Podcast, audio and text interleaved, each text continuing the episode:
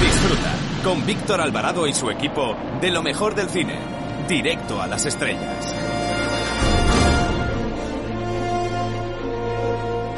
Eh, hola, soy Fernando Tejero y os mando un beso muy fuerte a todos los oyentes de, Directo a las Estrellas. Chao, se os quiere, chao.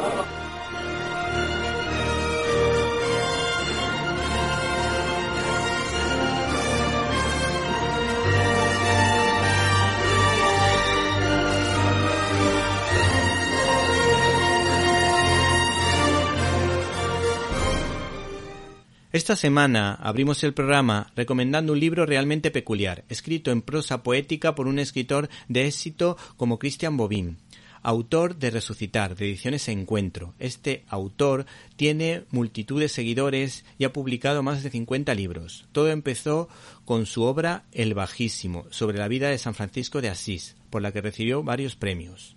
Resucitar, el libro en cuestión, es una especie de diario con frases que te pueden hacer reflexionar. Es como una especie de Chesterton a la francesa, ya que sus textos son una mezcla de bellísima poesía y de prosa aforística que te trasladan al cielo por su profundidad sustentada en los pilares de la fe cristiana. Me van a permitir que les enseñe un par de muestras para que comprueben el gran nivel de este autor y que de alguna manera esta primera nos recuerda esa estrella que siguieron los Reyes Magos de camino a Belén. Por cierto, feliz Navidad a todos.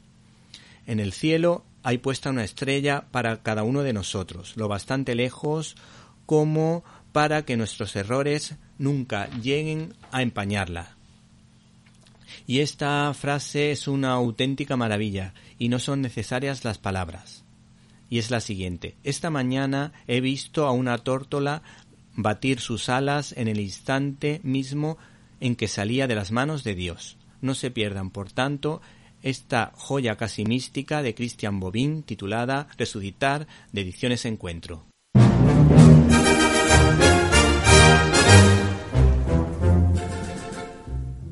Bienvenidos a una nueva edición de Directo a las Estrellas, tu programa de cine. Y en una semana marcada por la fiesta más importante del año, Feliz Pascua de Resurrección a todos, nosotros les hablamos de los estrenos de esta semana empezando por otra ronda y por cuñados. En Críticas en un minuto analizaremos dos pormenores de la película Nomadland, que nos ha parecido bastante interesante aunque tiene algún que otro defecto. Y no pueden perderse las secciones habituales de este programa como la firma de Jaime Pérez Laporta y una entrevista sorpresa que tenemos para todos nuestros oyentes. Para comentarios, dudas y sugerencias puedes escribirnos a info arroba Repito, info arroba y si no puedes escucharnos en directo y quieres hacerlo en diferido, puedes hacerlo a través del canal de iVox Cine y Libertad, donde puedes encontrar todos los contenidos relacionados con este programa y otras cosillas que quizá te puedan interesar. Así que no te olvides del canal de iVox Cine y Libertad. Comenzamos.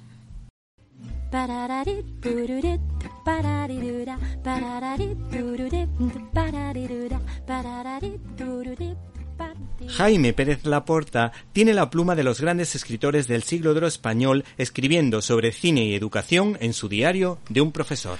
Muy buenas, Víctor. Una semana más os presento un nuevo episodio de mi diario de un profesor cinéfilo. Hoy voy a reconocer una terrible laguna cinematográfica que no es sino culpa de mi inconstancia. Desde que leí la historia del cine de Caparrós, desaparecido catedrático de la Universidad de Barcelona, tengo la tarea pendiente de rellenar el vacío que me produce el cine italiano. Me he dado cuenta de que suelo exigir compromiso de los cineastas, suelo pensar que las productoras deberían invertir en un cine de calidad, profundo y sincero, y luego yo no soy comprometido con el cine.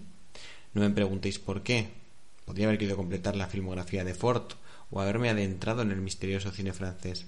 Sin embargo, leyendo a Caparrós se me quedó grabada la estética del cine italiano, desde el neorrealismo hasta la vida es bella. Comprendí, aun a riesgo de equivocarme, que los italianos tienen una delicadeza especial a la hora de hacer películas. Para más Inri, cuando vi Cinema Paradiso por vez primera, acentué esta impresión. Me decidí a cumplir con ahínco la tarea, intentar ver a todos los italianos, entender su cine y sus particularidades pero soy un impresentable y fallé hasta con mi propio propósito. No obstante, hace un tiempo tuve al alcance de la mano una obra muy representativa del cine italiano, La Dolce Vita de Fellini. La historia comienza con un periodista italiano, Marcello, que sabe dónde se encuentra el secreto de su negocio, en la prensa rosa y los asuntos de las celebridades. A partir de ahí se desarrollan una serie de historias grises de pequeños burgueses de Roma. Marcello conecta todas esas historias, aunque realmente no hacen una sola todas juntas. Es una película de episodios, más que paralelos, estancos, y que ofrecen poca hondura. Fellini, al parecer, quiere mostrar la decadencia de Roma en unos tiempos de incipiente bienestar y liberalidad moral, pero no lo hace descarnando a sus personajes superficiales, sino describiéndolos con el mismo aire esteticista y superficial. Algunos hablan de maestría de Fellini y yo pienso que la, maestría se diluye precisamente en esa superficie. Seamos francos, la Dolce Vita te enseña cuál es el límite por el que un escote debe hacerte perder los estribos y empezar arduas empresas. Y es que la aparición estelar de Anita Ekberg es menos fulgurante por su actuación que por la escasa sutileza de sus vestidos. Me pregunto si la película no fue toda una excusa para esculpir varios fotogramas en forma de Venus. Lo preocupante en los adolescentes y en este Fellini no llega a ser tanto la superficialidad de la sensualidad. Al fin y al cabo somos todos humanos y hay vicios que son ligero desorden de nuestra naturaleza y es lo que hay. No, no será ahora culpable Fellini de buscar a esa Venus nórdica.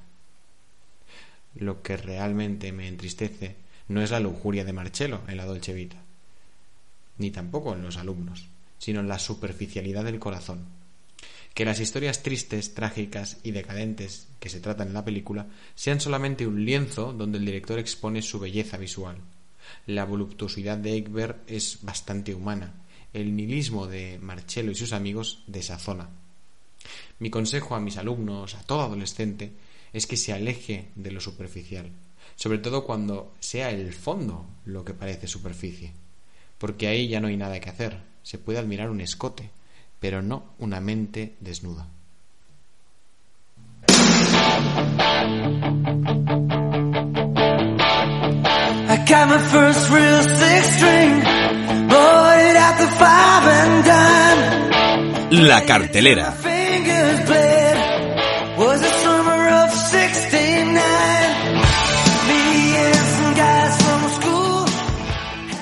El peliculón con el que abrimos la sección de cartelera esta semana se titula Otra Ronda. Es una producción dirigida por Thomas Winterberg, al que recordamos por La Celebración, que opta al Oscar a Mejor Película. Y hay que decir que a este señor también lo recordamos por Lejos de Mundanal Ruido. Hay que decir que esta película de alguna manera pretende reflexionar en torno al tema de la bebida, y de alguna manera la relación que guarda con la cultura. De ahí sus declaraciones a fotogramas. Esta historia sirve no solo para dar cuenta de la singular cultura alrededor de la bebida de mi país, sino también por la cantidad de logros en la historia conseguidos por borrachos, como cuando Churchill decide enviar a miles de civiles a bordo de barcos de pesca, a una misión de rescate. De haber estado sobrio, habría hecho igual. El efecto exaltador del alcohol es fascinante y sin embargo puede matarte, destruye familias, es fuente de graves problemas, pero está socialmente aceptado. Teníamos que abrir el abanico, pero viendo cómo las bebidas espirituosas conectan con, como su nombre indica, con el espíritu y el alma. ¿Y qué más te podemos decir? Pues te podemos decir que de alguna manera esta producción también es un homenaje a la hija del director, pues falleció en el rodaje. Eh, mm, también Thomas Winterberg dice que de alguna manera esta es la historia de cuatro amigos que hablan de muchos temas interesantes. El protagonista de la historia es Matt Mikkelsen, al que recordamos por haberse enfrentado al Doctor Extraño de Marvel. Y tenemos sus declaraciones eh, que de alguna manera sirven para entender un poco de qué va esta historia. Eh, el actor dijo lo siguiente para fotogramas, los personajes en un mismo entorno y la historia pues tenían que girar en un mismo sentido donde la amistad de alguna manera les permitiera a los protagonistas abrazar la vida. ¿Qué más te podemos contar?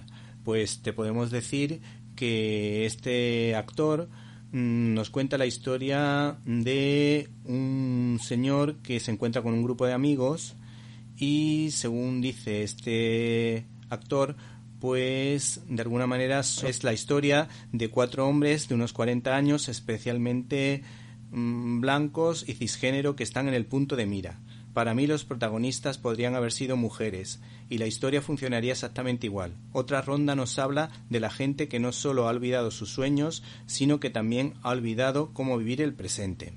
Por otra parte, habría que decir que no entiendo por qué este señor utiliza la expresión cisgénero porque se haya puesto de moda sin tener ningún componente científico, cuando lo lógico es decir hombre para hablar del sexo masculino y mujeres para hablar del sexo femenino. Y por si te animas a ver esta película, pues esta es la historia de cuatro profesores de instituto que de alguna manera se reúnen para tomar unas cuantas copas y hablar de temas que les interesan. Abrimos nuestro canal habitual de comunicación invitándoles a que entren en Facebook con el nombre Víctor Alvarado, guion directo a las estrellas. Esperamos su comentario. Arroba Cine Libertad es nuestra cuenta de Twitter. Para escuchar tus agudos comentarios te esperamos en arroba Cine Libertad.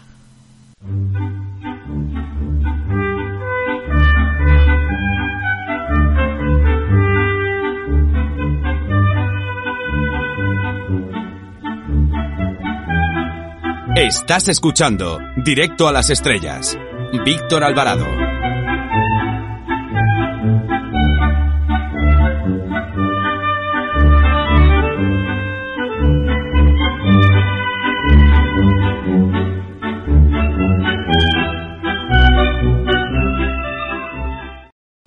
El titular con el que podríamos abrir esta sección de cartelera esta semana podría ser el de Caballeros reunidos tomando copas juntos pues si antes les hemos hablado de la ronda, en esta ocasión le hablamos de Cuñados, que también de alguna manera tiene presente el tema del alcohol. Ha supuesto el debut cinematográfico de Toño López, que es un hombre vinculado a la serie de televisión Auga Seca.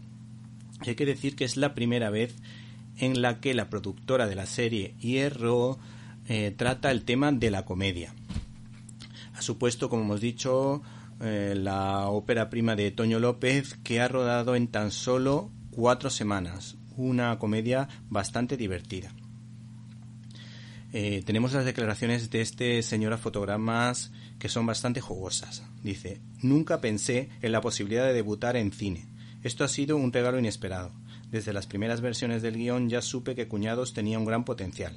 Desde las comedias del neorrealismo italiano al granujas de medio pelo de Woody Allen queríamos personajes creíbles, con un contexto local, envuelto en circunstancias disparatadas. Los cuñados son incapaces de llevar a buen puerto la maldad que traman porque son buena gente. Y por si te animas a ver esta película, este es su argumento. Eduardo y su cuñado Sabonis acaban de meter la pata en uno de sus negocios y necesitan dinero. Mucho dinero. Será Sabonis quien encuentre la solución al problema secuestrando a Modesto, cuñado de Alicia Zamora, la empresaria que les engañó y les dejó tirados. ¿Y qué es lo que ha dicho la crítica de esta película? Pues en la página web de Cine 21 destacan lo siguiente. Se ha buscado en todo momento un tono blanco y festivo, con bromas que intentan atrapar a todos los públicos, y buenos sentimientos a la hora de apuntar a soluciones eh, de los problemas familiares. Basta con cariño y buena voluntad. Desde luego no inventa la pólvora ni lo pretende, pero tiene ese toque de gente corriente tentada para conseguir el dinero procedente de negocios sucios. Arroba Cine Libertad es nuestra cuenta de Twitter. Para escuchar tus agudos comentarios te esperamos en arroba Cine Libertad.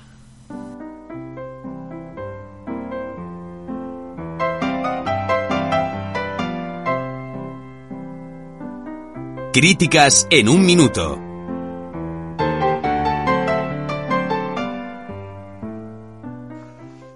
Hola amigos y oyentes, oyentes y amigos de Directo las Estrellas. En esta ocasión desde el canal de iVox Cine Libertad os recomendamos Nomadland, que se perfila como una de las favoritas para alzarse con las principales categorías de los Oscar de este año marcado por lo que ustedes saben, el COVID.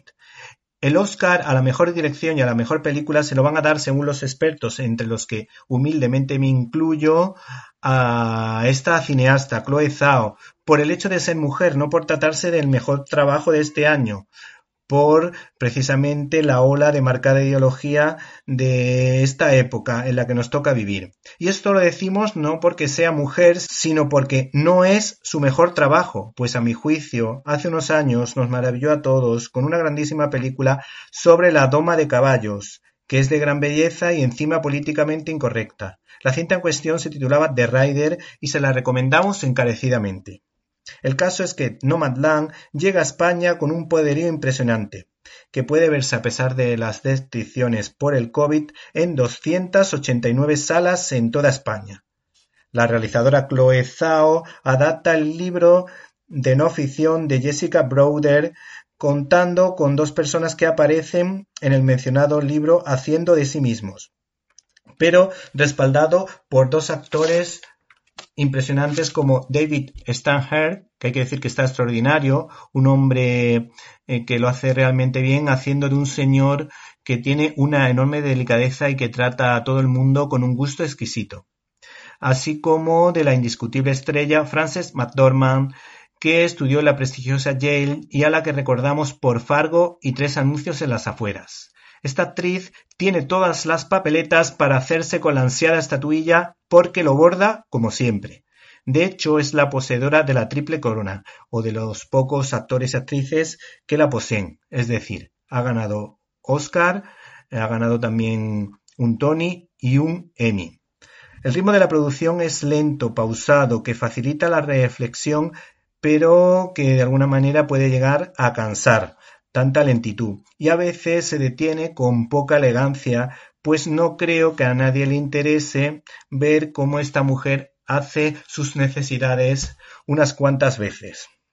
En contraposición con lo negativo, esta película, Nomadland, se centra en contarnos el drama de los excluidos en la América profunda que sufrieron la crisis de 2008 pues las víctimas de todas las crisis suelen ser las clases más desfavorecidas de la sociedad por culpa en este caso del capitalismo feroz, que explota al trabajador o lo utiliza y cuando deja de interesarle, pues algunas veces lo deja a la estacada. No quiero decir con esto que yo defienda el comunismo, pues esa ideología política significa ruina económica y caos. Esta road movie de la realizadora Chloe Zhao bebe de las fuentes del cine religioso de corte católico de Terrence Malick, recreándose en un buen abanico de parajes desconocidos de los Estados Unidos, de una grandísima belleza. Hay escenas que sacan el lado bueno del ser humano, en el buen sentido, ese lado del ser humano que de alguna manera se compadece de los demás, pues una serie de personas con sus eh, dramas personales abren su corazón y comparten lo poco que tienen para crear un buen clima de convivencia, una especie de comuna o algo así, una especie de fuego de campamento, o lo explicaría yo mejor de esa manera. La historia de amor es de gran belleza, así como la relación que establece el viudo de la historia con su propio hijo en una escena en la que tocan el piano a cuatro manos. Otra escena realmente bonita es aquella en que la protagonista le explica a un chaval cómo puede enamorar a una chica a través de la poesía. La relación del personaje de Frances McDormand con Dios es agridulce. Por otra parte, hay que decir que la hermana de esta tiene roto el corazón desde que ella de manera voluntaria pues abandonó a su hermana y a su marido, porque para ella eh, Frances McDormand era un pilar. Por último, otro detalle que nos ha gustado de esa película es ese final abierto que transmite esperanza y que de alguna manera implícita, a través de la música, establece las claves de cómo podría acabar todo.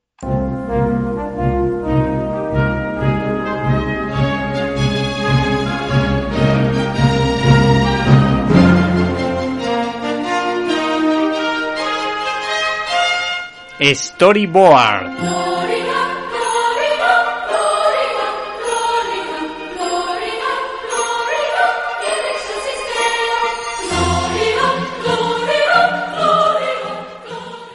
Uno de los autores más queridos y cotizados dentro de Hollywood es el guionista de cómics Mark Millar, pues consigue que sus obras se lleven a la gran pantalla con notable éxito, como ha sido el caso de Wanted, Kick-Ass y su secuela, o Kingsman Servicio Secreto. La editorial Panini nos ofrece su impactante visión de Logan, un Logan con cierto aire a Clint Eastwood. El título en cuestión es el siguiente, Lobezno, el viejo Logan. Se trata de una especie de western post-apocalíptico, eh, para mi gusto nada elegante y excesivamente violento, que nos desvela por qué este querido no, queridísimo héroe de Marvel abandona su cometido, pues jura no volver a las andadas ni matar a nadie. A mi juicio, esta novela gráfica eh, de alguna manera facilitaría un debate o un comic forum sobre cómo tratar de afrontar el dolor y la idea de arrepentimiento. ¿En qué consiste realmente? Pues se ve a un lobezno roto con lágrimas en los ojos por una acción que hizo en el pasado. Y este diálogo desde luego lo dice todo entre Ojo de Halcón y Logan. Ahora intenta decirme que Lobezno no merecía morir. Intenta decirme que he sido un necio al esconder estas garras durante cincuenta años. A lo que Ojo de Halcón responde No me atrevería. Lobezno responde Ahora soy granjero, Ojo de Halcón. Estas manos no hacen nada salvo cuidar la tierra, así que ni se te ocurra pedirme que luche de nuevo. ¿Me has oído? Nunca volveré a hacer daño a otra alma viviente. Finalmente nos quedamos con el guiño cinéfilo a la película de John Ford Los Tres Padrinos, que es la película más explícitamente católica del citado cineasta, en la que vemos a Logan transportando a un bebé julquiniano por el desierto para redimirse. Hola, me llamo Inigo Montoya. Tú mataste a mi padre. Prepárate a morir. Estás escuchando el directo a las estrellas con Víctor Alvarado. El fenómeno de la Guerra de las Galaxias se parece bastante a la historia de la gallina de los huevos de oro y si a esto le añadimos el bombazo que ha supuesto la serie en Mandaloriano, la continuidad está garantizada. La editorial Planeta es la que está distribuyendo gran parte del material galáctico en formato cómic. Sin embargo, la principal razón por la que hemos escogido este ejemplar es porque eh, hay que decir que está ilustrado por un español como Pepe Larraz, que forma tándem con el guionista Greg Weisman, aunque una parte del trabajo artístico también ha correspondido a Andrea Bocardo, en la que se juega con las palabras para conjugar la historia de dos personajes que se necesitan como Canan Harris y Janus Kashmir, combinando, como habrán podido comprobar, la J y la K y viceversa.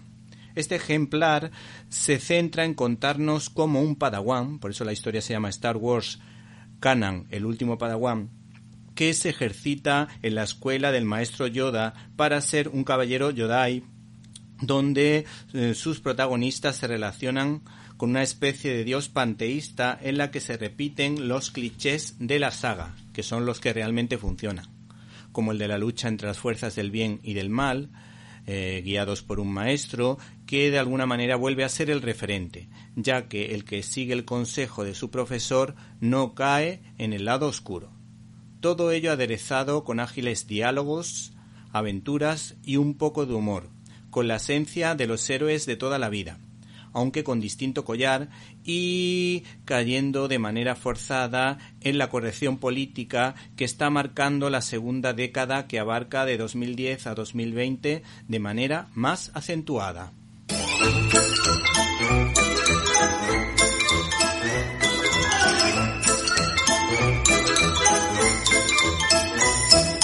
Estás escuchando Directo a las Estrellas. Víctor Alvarado. Nuestro invitado de hoy tiene gran experiencia en medios de comunicación.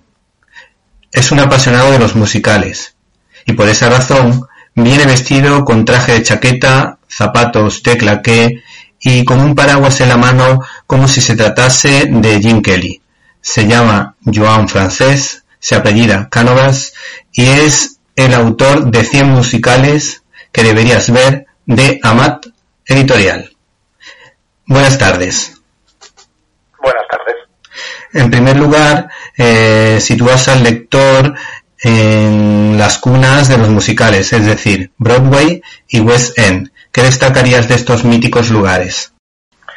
Bueno, yo creo que son los dos grandes espacios para que eh, se puedan ver grandes musicales. Bueno, en estos momentos nada, porque están todos cerrados por la por la crisis de la pandemia, ¿no? Pero son uh, Nueva York y Londres son los dos espacios de referencia en el mundo, no los únicos, pero sí aquellos de, digamos, donde un musical que, ten, que tenga o quiera tener una incidencia en la sociedad importante, pues normalmente tiene que estar presentado en uno de ellos o en ambos, que es lo que muchos uh, acaban pasando. Pasan primero por Nueva York y después por Londres, o, o, a la contraria, primero por Londres y después por, por Nueva York. Las grandes producciones mundiales de musicales en el mundo tienen estas dos cunas que llamamos Broadway y West. En España tenemos, por ejemplo, la zarzuela como un género muy querido, pero que no ha traspasado tantas fronteras. ¿Por qué el mundo anglosajón tú crees que ha dado la campanada con este género que desde luego pues eso traspasa fronteras, va de un lado a otro y lo seguimos todos con siempre con bastante interés? Yo creo que tiene mucho que ver con, con el, el, concepto de negocio. Al final, uh, tanto Broadway como West End, Nueva York como Londres, son grandes negocios donde los empresarios y los productores que apuestan por este tipo de teatro, pues uh, lo que quieren al final es que los números salgan. Y esto seguramente en España no, no se ha tenido uh, no tanto esta visión, sino seguramente el mercado, ¿no? Pensad que eh, Nueva York y Londres son espacios o son lugares en el mundo donde pasan millones de personas constantemente. España también es un lugar turísticamente muy destacado, pero seguramente el volumen no es tan alto. Entonces estos musicales necesitan, en general, de unas grandes inversiones y por tanto de mucho público para poder amortizar estas inversiones que, que han hecho los productores. Y uh, por un tema de volumen, pues uh, ciudades como Nueva York como, como, Londres, pues bueno, dan esto, estos volúmenes porque nosotros, o muchas personas cuando deciden ir de vacaciones o hacer una visita turística a Nueva York o a Londres, pues es habitual decir, pues vamos a ver un musical. Y esta lógica que se ha introducido en este, en este formato les da esta viabilidad económica. El libro consta de tres grandes bloques más o menos. ¿Puede explicarnos, uh, o puede explicar mejor dicho a nuestro oyente algunos de esos detalles? Sí, yo, yo empiezo, yo, diríamos, yo sitúo 100 musicales, 100 es porque al final eh, tenemos que cerrar en un número. Sí. ¿no? No, hay, no es que haya 100, hay muchísimos más, pero al final, bueno, pues el, el libro no puede ser infinito, ¿no? Pues y las editoriales pues dicen, oye, pues tienes un número que, que siempre cuadra bien, ¿no? Y por tanto lo dejamos, lo dejamos en 100. Primero unos 20 musicales que yo considero como musicales de referencia, aquellos musicales que a los que nos gusta el género y a los que no, pero, pero que les puede interesar, pues bueno, son 20 musicales uh, que yo uh, digo de referencia. Obviamente es mi opinión, sí. eh, contra, contra el gusto de los colores, ¿eh? esto sin ninguna duda. Después sí tuvo una tensión muy lógica y muy natural entre musicales y películas, uh, musicales, diríamos, en el formato de teatro y, y, películas que han tenido una relación pues especial, ¿no? Que, que bueno, pues han tenido, ha sido primero la película o primero el musical y, y se han condicionado de una u otra forma. Y finalmente hago, diríamos, una referencia a, a, otra serie de musicales, entre los, los que sitúo, algunos que se han desarrollado en España, pero que son musicales de, de referencia interesantes que han funcionado y algunas apuestas locales, sí. eh, teníamos que han, han, trabajado muy bien. Pongo como, como, ejemplo uno que hace relativamente poco veíamos en Madrid, que era el, el médico, eh, sí. basado en la, en la novela de Noah Gordon, pues es un musical digamos que ha nacido en Madrid, en una producción en Madrid, pero que tiene, uh, a mi entender, también obviamente es mi opinión, pero que tiene uh, un, un, nivel de posicionamiento y una, y una, una imagen, diríamos, que, que la, lo permite equiparar a los grandes musicales de Nueva York y de Londres. Y lo divido, diríamos, en estas tres, uh, tres lógicas para al final situar estos 100 musicales que, bueno, creo que puede ser interesante a los que les guste o quieran introducirse en este mundo, pues poder consultar. Sí, bueno, en este caso, pues claramente el cine y el musical están íntimamente relacionados. Yo iré poniéndote ejemplos, tú siempre puedes relacionarlos con el cine o con el mundo del musical y del teatro, lógicamente, y a veces me pregunto mm, por qué hay musicales que no funcionan, mm, a lo mejor en el, en el cine, pero sí funcionan en el, en el teatro, porque, por ejemplo, yo soy un enamorado de Chicago, pero es verdad que me gustan muchísimo, muchísimo, muchísimo las canciones, creo que son todas maravillosas en la película, en la que salía, por ejemplo, René Zellweger o eh, Catherine Zeta-Jones, pero mmm, veo que el musical en el cine, o en este caso, este musical no funciona demasiado bien. ¿Cuál es tu opinión? Bueno, Chicago es uno de los musicales que yo considero musicales de referencia. Yo creo que a la gente que le gusta el teatro musical, eh, Chicago es una buena es una buena apuesta, diríamos, y que es bueno tenerlo tenerlo presente. Uh, para mí, Chicago es un es un musical que de los que la película, para entendernos, y, y, el, y, el, y el, la obra de teatro se han retroalimentado, o sea, se han, se han, uh, han colaborado entre, entre, entre ambos y de hecho, sí. algunas, uh, lo que ha pasado es una, un, digamos, la película fue nominada a, mucha, a, muchísimos Oscars, creo que son 12 o 13, no, no, no, lo, no lo sé exactamente de memoria, pero sí. también a, lo, a los a los que son denominados los Oscars del teatro musical, sí. que serían los Tony uh, para las producciones en Nueva York y uh, los Oliver uh, en, en Lawrence Oliver sí. en las producciones en Londres. Entonces fue nominado a, a muchísimas, diríamos a muchísimas producciones, también sí. muchísimos premios en esta en este ámbito. Pero lo que decía es que se han retroalimentado porque, por ejemplo, en Londres estuvo 15 años. Estuvo, diríamos, prolongándose, diríamos, uh, diríamos uh, interpretándose durante, durante 15 años. Y, y, en, y en Nueva York estuvo algo menos, pero, diríamos, en, en, distintas etapas. Y a veces lo que, lo que ha pasado, no solo en Chicago, sino con otras producciones, sí. es que una vez producida la película, alguna canción o algún, algún elemento de la película se ha introducido en las nuevas producciones del musical y por tanto hemos tenido un musical alimentado con elementos que el film pues le ha introducido y al final se genera un imaginario en que uh, si no eres muy muy bien entendido en esto cuando estás viendo algo no sabes exactamente si nació en la, en la obra de teatro o en, uh, sí. o en la película y este es uno de los casos de Chicago no es el único caso pero es un, uno de los casos uh, curiosos otro que siempre pongo como ejemplo es en la película Cabaret sí. la, la canción una de las canciones seguramente más conocidos, que es el Money Money, diríamos, es una canción que no está en la obra de teatro original, de, eh, diríamos que también tiene eh, su, su, versión en teatro musical, pero que en las siguientes producciones, dado que en la película tuvo tanto éxito con Liza Minnelli, pues introdujeron esta canción entre las canciones que se, se, se representaban en el musical. ¿no? Son elementos, diríamos, que se van retroalimentando, porque teatro y, y, y cine, pues bueno, yo creo que tienen muchos elementos de, de proximidad. ¿no?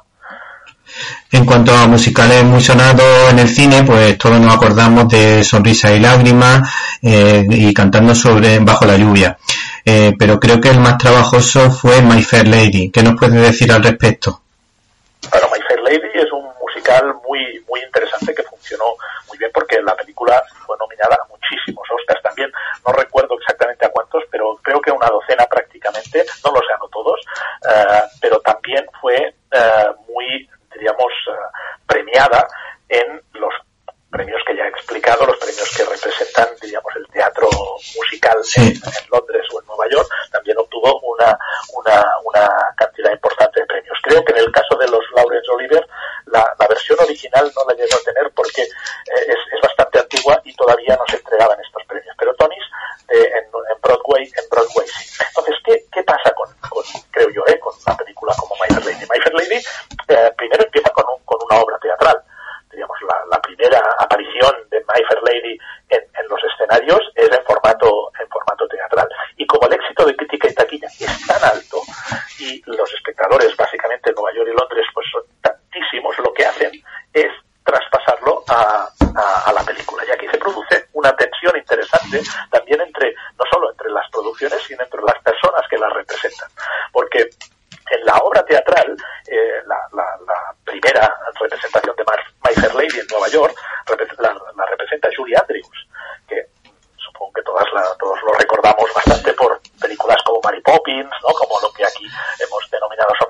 sí, sí.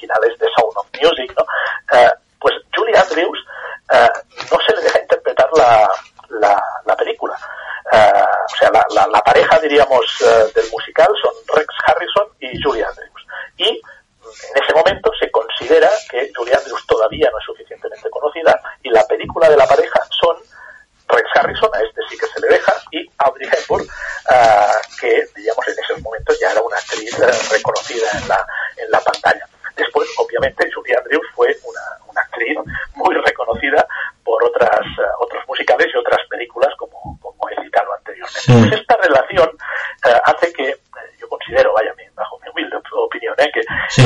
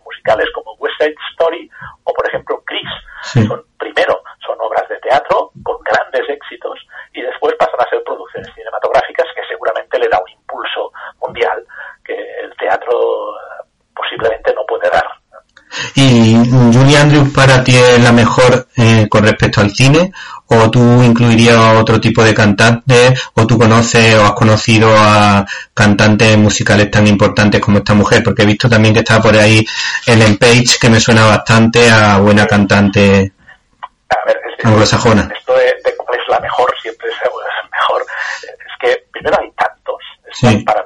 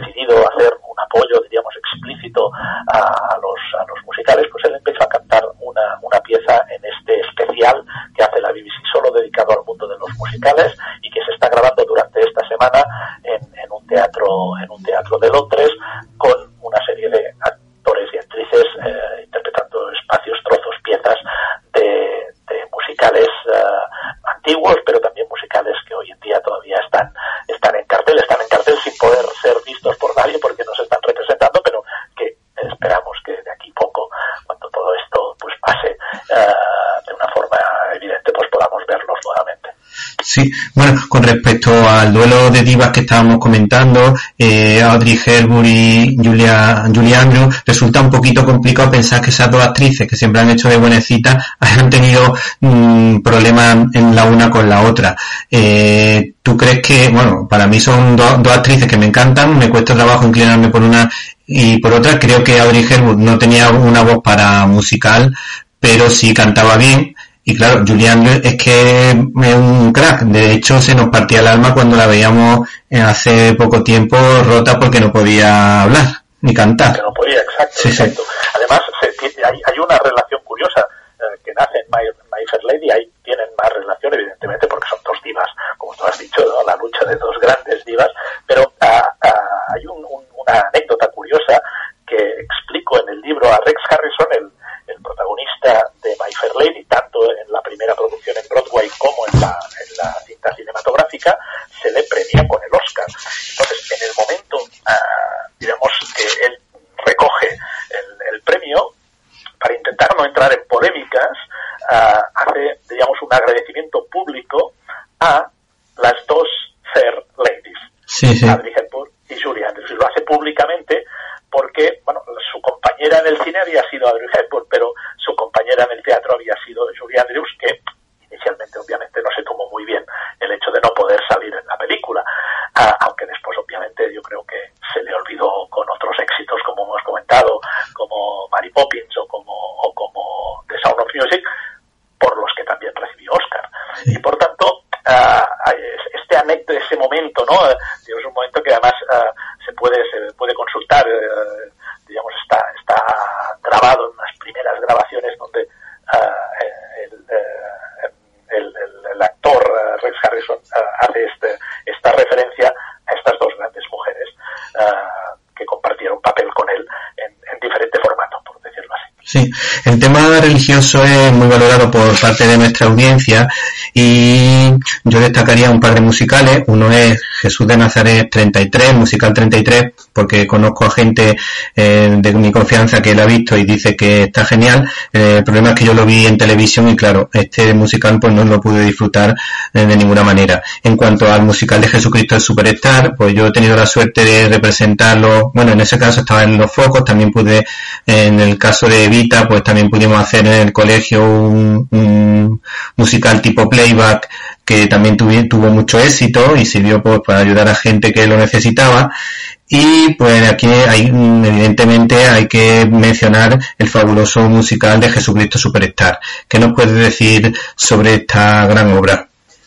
Que es un imprescindible, que en el momento que alguien lo tenga a tiro para poderlo ver, que no se lo pierda musical extraordinario uh, que fue muy polémico sí. en su momento, porque es un musical uh, que, digamos, uh, se estrena por primera vez en el 71 en, en Nueva York. Es un musical, curiosamente, la música está hecha por Andrew Lloyd Webber, que sí. es un compositor de grandes musicales, como has dicho, Evita, como El fantasma de la ópera, sí. etcétera.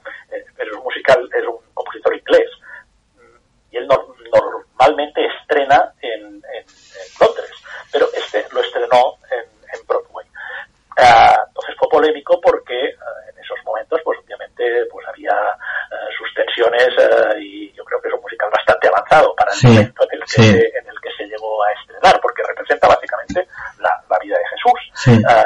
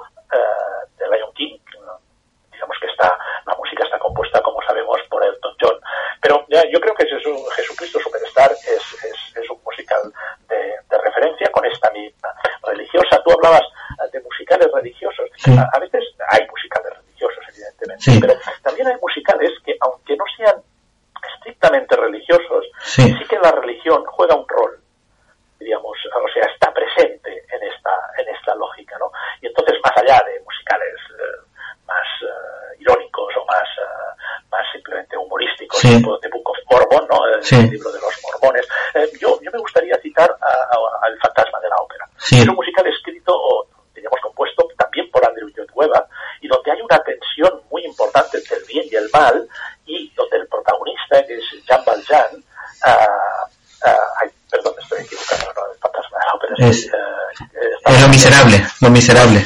Sí. Uh, a, veces, a veces me pasa esto, ¿eh? Sí, sí. Los Miserables, que es un, uh, un musical, diríamos, donde el, el, protagonista está inspirado en una obra de Víctor Hugo, una obra que es del mismo título, donde el protagonista en esta tensión con el bien y el mal, digamos, en, en escena está per, permanentemente a, hablando, diríamos, eh, con el divino, ¿no?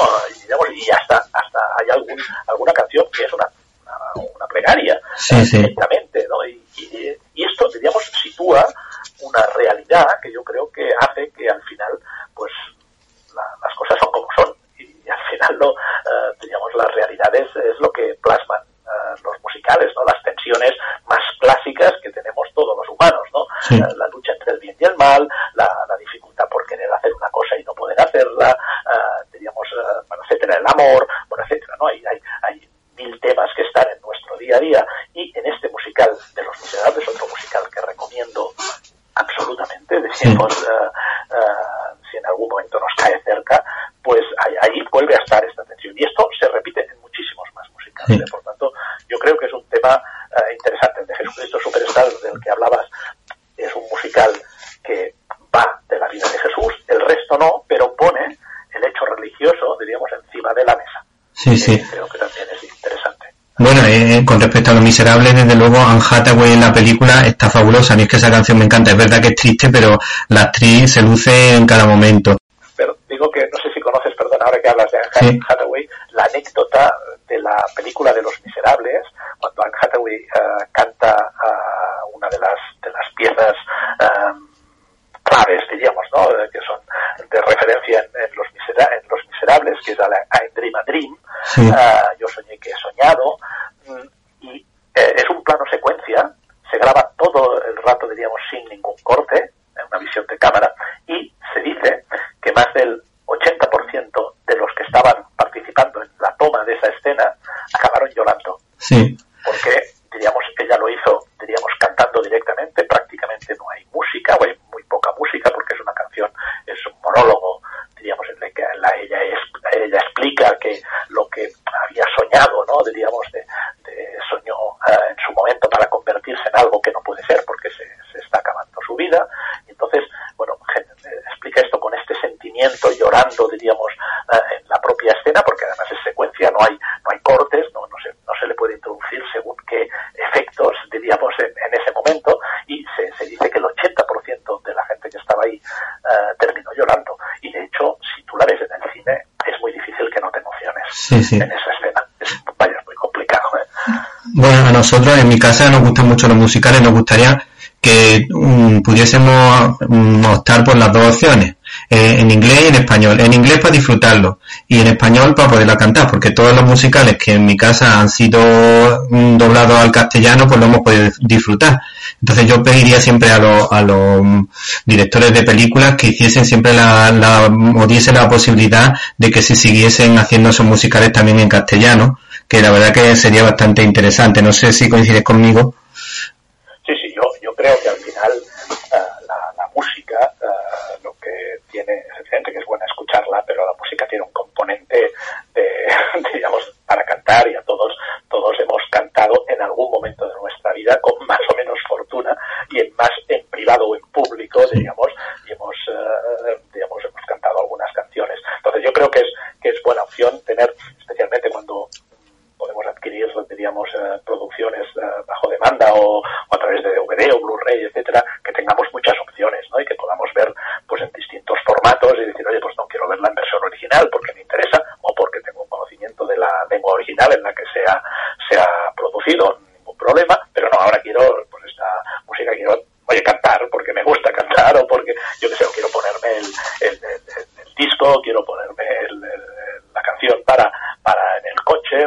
familia o yo qué sé, etcétera. Sí, sí, yo vaya, soy partidario de que la cultura no, no tenga topes. ¿eh? Digamos que le demos las máximas opciones posibles, sin duda. Sí, en cuanto a, mm, a musicales peculiares que hemos visto en el cine, por ejemplo, yo me quedo con dos.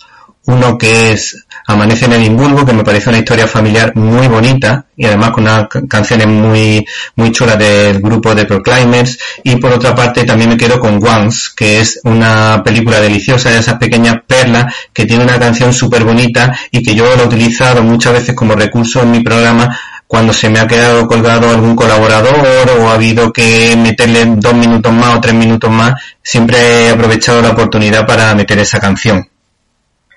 Mira, Amanecer en Edimburgo, eh, yo lo explico al principio del libro, eh, es de los musicales que tuve que quitar. Eh, yo, Sí. yo hice una, un- escogí 100, porque al final tenían que ser 100, Mm, pero evidentemente hay muchos más y lo que más me costó es escoger 100, mm, al final te quedan muchos que o tú has visto o tú has vivido situaciones eh, con esos musicales que, que los quieres poner o te parece que son muy buenos. Entonces explico al principio que uno de los que dejé en el cajón, digamos, fue este El Amanecer en Edimburgo, porque es un, es un musical, es un, primero fue una obra de teatro musical, después fue una película, Ah, la película tuvo más dimensión que la obra, la obra realmente tuvo un recorrido bastante corto, ah, pero es extraordinario, yo lo recomiendo, recomiendo la película, se puede, se puede consumir en las plataformas, diríamos, con cierta facilidad o a través de DVD o Blu-ray con, con facilidad y es una, una perla. Y la otra que has dicho, Once, este sí que está en el, en el, en el libro, Sí. eh, este lo recomiendo,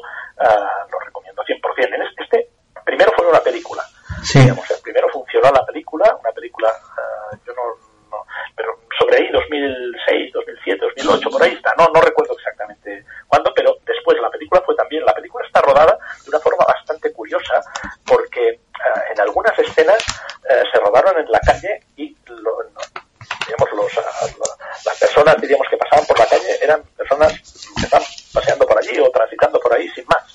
O sea que no, diríamos, es, eh, es un tipo de plano, diríamos, donde la cámara se sitúa sin que incomode demasiado, ¿no? Hasta los propios personajes eh, tuvieron, diríamos, una, digamos, no, no, no una improvisación, pero sí que se les dejaba un cierto, cierto, eh, una cierta libertad en la posibilidad de, de, de- de- de- de dar, un- diríamos, un enfoque a- al personaje en lo que estaban diciendo con sus palabras o de una forma distinta. O sea, había una cierta improvisación, ¿no? Y eso es una película, la película se puede ver, es, yo creo que es una película muy interesante para, para, para verla, diríamos. Pero además, después, eh, yo creo que el musical acabó perfilando el, el apartado eh, el apartado musical digamos de la, de la película yo creo que hizo algunas canciones eh, las adaptaciones que hizo para la, la película para la perdón la obra de teatro fueron muy muy interesantes y introdujo algunas algunas más y se da la curiosidad que los dos protagonistas eh, se conocieron en el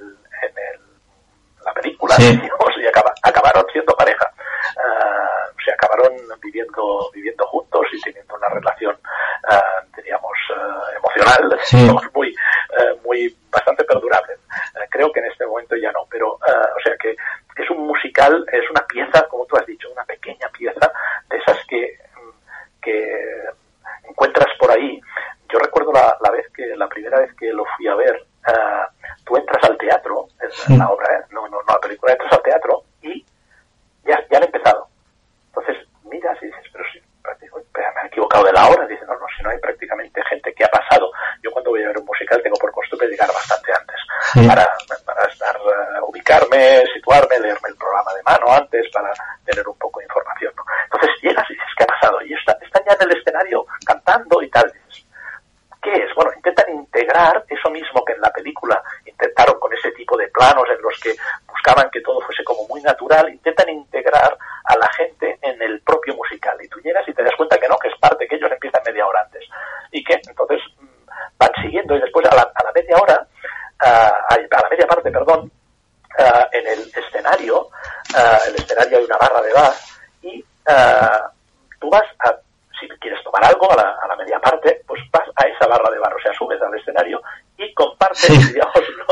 relación con, con los artistas. ¿no? Estás ahí y en un momento dado no te das cuenta, estás ahí en el medio del escenario y, te, y ves que ellos siguen y, y vuelven a, a, reintegrar la segunda, el segundo acto. ¿no?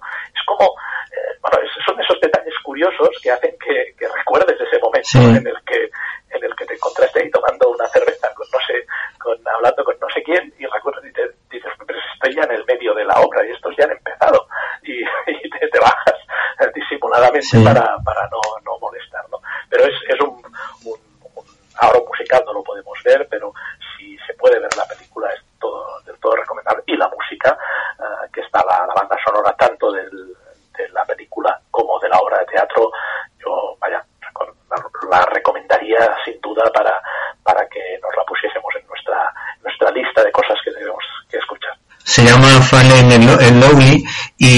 que decir que lo, bonito también de la película que deja un final abierto que más que ser una historia romántica es una historia de amistad que puede llegar a lo que sea, pero queda en una historia de amistad y también eso es bonito porque a veces siempre eh, ya estamos esperando el beso final y punto y, también a veces gusta un poquito ver esos finales finales abiertos.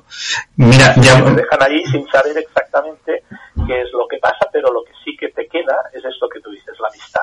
Entonces, al final es una historia de amistad donde uh, pone encima de la mesa que la amistad es un, es un, un poder extraordinario ¿no? en las personas, que al final las personas cuando te, tenemos, o sea, que quien tiene un amigo tiene un tesoro. Esto ya Lo, lo hemos dicho muchas veces. Bueno, eh, ya por último, aunque estamos fuera de tiempo, pero no, te preocupes que lo ponemos, teníamos una, una, pregunta pactada que además que es muy curiosa, que es un musical que se llama Avenue Q y que en la, en la puerta del musical ponía desnudos integrales de marioneta. ¿Nos puede explicar?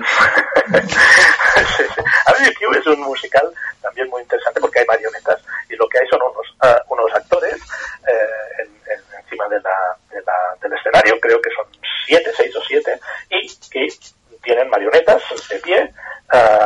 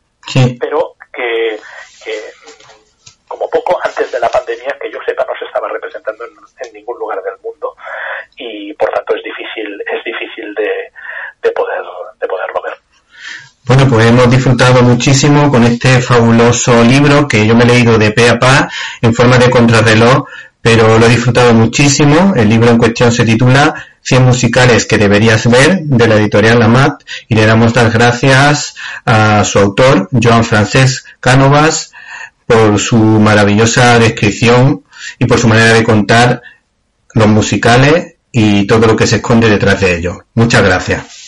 Muy agradecidos a vosotros y sobre todo poder hablar de musicales es siempre un placer y gracias por todo.